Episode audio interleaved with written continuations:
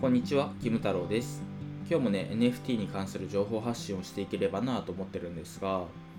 えっと、今回はね、なゆたのライブ配信に500人以上集まった理由というテーマで話していければなと思ってます。で、まあ、なゆた東京電脳 R っていう、まあ、NFT コレクションがあって、まだ発売前なんですけど、まああのすごいね、僕は注目してる NFT コレクションなんですよ。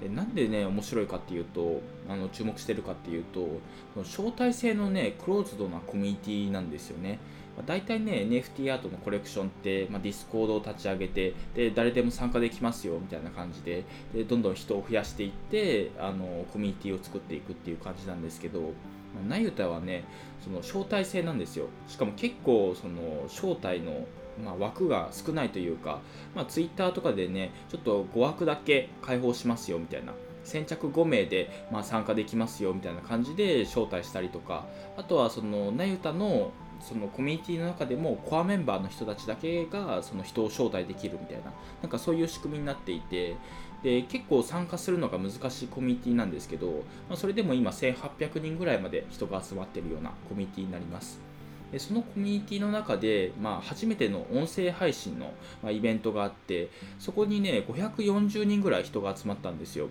すごくないですか？だから1800人のコミュニティで540人人が集まるって結構多いんですよ。もう僕ね知ってるコミュニティでその NFT アートのコレクションで、まあ、4000人、まあ、3000人ぐらいかな、まあ、それぐらいのコミュニティなんですけどまあ音声配信のねライブやりますって言ったらね50人しか集まんないみたいな。なんかそういうねコミュニティも結構あるんですよ。でそれに比べるとねこの500人以上集まったっていうのは破格の数字でなんでこんなたくさんの人がねこのなゆたのライブ配信に参加したのかなっていうのをね考えてみたので今日はその話をねしていければなと思ってます。で、まあ、結論から言うとねこのなゆた東京電脳 R のねコミュニティっていうのがねかなりうまく運営されてるからだと思うんですよね。で一番のポイントっていうのが招待制のコミュニティっていうところが、まあ、大きいかなと思ってるんですよ。で招待制って、まあ、なんであのいいのっていうところなんですけどメンバーの質が担保されるんですよね。でメンバーの質って何っていうところなんですけど、まあ、よく NFT コミュニティのねディスコードとか入ってみるとなんか「おはようございます」みたいなあのチャットで溢れ返っていて「まあ、おはようございます GM good morning」とかなんかそのあたりのコメントでチャットがバーっとなっててなんだろう中身のある会話をされてないことが多いんですよね。だからなんかここは挨拶だけのコミュニティだなってなってまあ途中から見るのをやめてしまうみたいな。で時々ねその運営からアナウンスがあったらそれだけ見るみたいな、まあ、そういうディスコードがね結構多いんですけどなゆたはねなんかおはようだけじゃないんですよね。結構運営側がね定期的にお題を出してくれるんですよ。例えばその運営側がね今なゆた東京電脳 R は、まあ、マーケティングのところの戦略を立てていますと。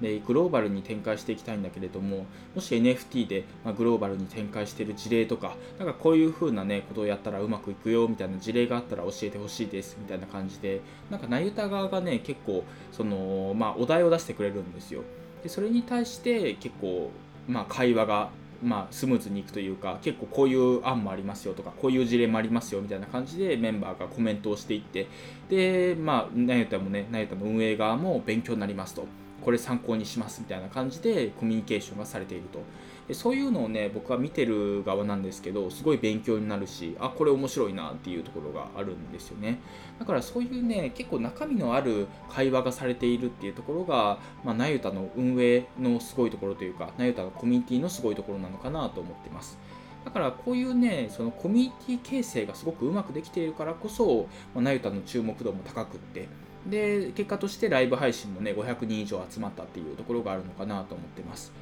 というわけで今回は以上なんですが今回はねなゆたのライブ配信に500人以上集まった理由というテーマで話してきました。でまとめるとねポイントは2つあって1つはねまあ招待制のクローズドなコミュニティだからメンバーの質が高いっていうのが1個。でもう一つがねその運営者が、まあ、質問してくれると。メンバーに質問してくれてで、まあ、今はねこういうことを考えてますと。でこういうところの事例をくださいとかこういうところのアイデアをくださいみたいな感じで、まあ、運営側がメンバーに質問してくれていると。でそれに対して結構内容の濃いえー、リプライが来ていると、まあ、返信が来ているっていうところが、まあ、このコミュニティがうまくいっているポイントなのかなと思いましたというそういう話でした。で結構ねこのナユタはね、まあ、これからもっと盛り上がるコミュニティなのかなと思っているので、ま招待制でね、まあ、ぜひ入ってみてくださいっていうのを簡単には言えないんですが、まあ、Twitter とかでねナユタ東京電脳 R って調べてで定期的にねメンバーを募集してるのでそこからね参加をしてみてほしいなと思っています。というそういう話でした。で私もね義務太郎ブログっていうのをやっていてそっちでもね結構いろいろ紹介をしているので、まあね、NFT のね紹介とかをしているのでよければねそっちも読んでみてください。というわけで今回は以上です。ありがとうございました。